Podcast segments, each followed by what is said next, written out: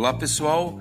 As tecnologias também estão a todo vapor no desenvolvimento de armamentos e equipamentos para soldados. Na verdade, sempre estiveram, né? Tanto que inúmeras inovações surgiram dos setores militares. Unindo o que há de mais moderno nos exoesqueletos, a Rússia desenvolveu uma espécie de armadura que suporta tiros de fuzil de calibre .50. Para você ter uma ideia, esse negócio é para derrubar avião e os caras estão cobrindo o corpo humano.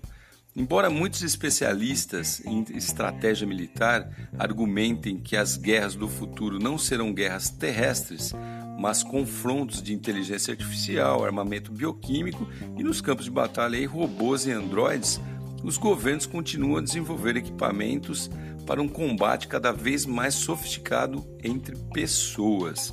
Mas o que impressiona são os, os elementos que utilizam né, para produzir esses equipamentos aí, podendo no futuro servir também para outras tantas finalidades mais nobres que não para a guerra. Aos interessados nesse traje aí meio esquisito, esse exoesqueleto aí, é bacana, eu vi uma foto aqui, é super top. Basta pesquisar por Sotnik, é o nome russo, né? Sotnik. E é uma armadura aí super poderosa, você vai ver como é que ela funciona.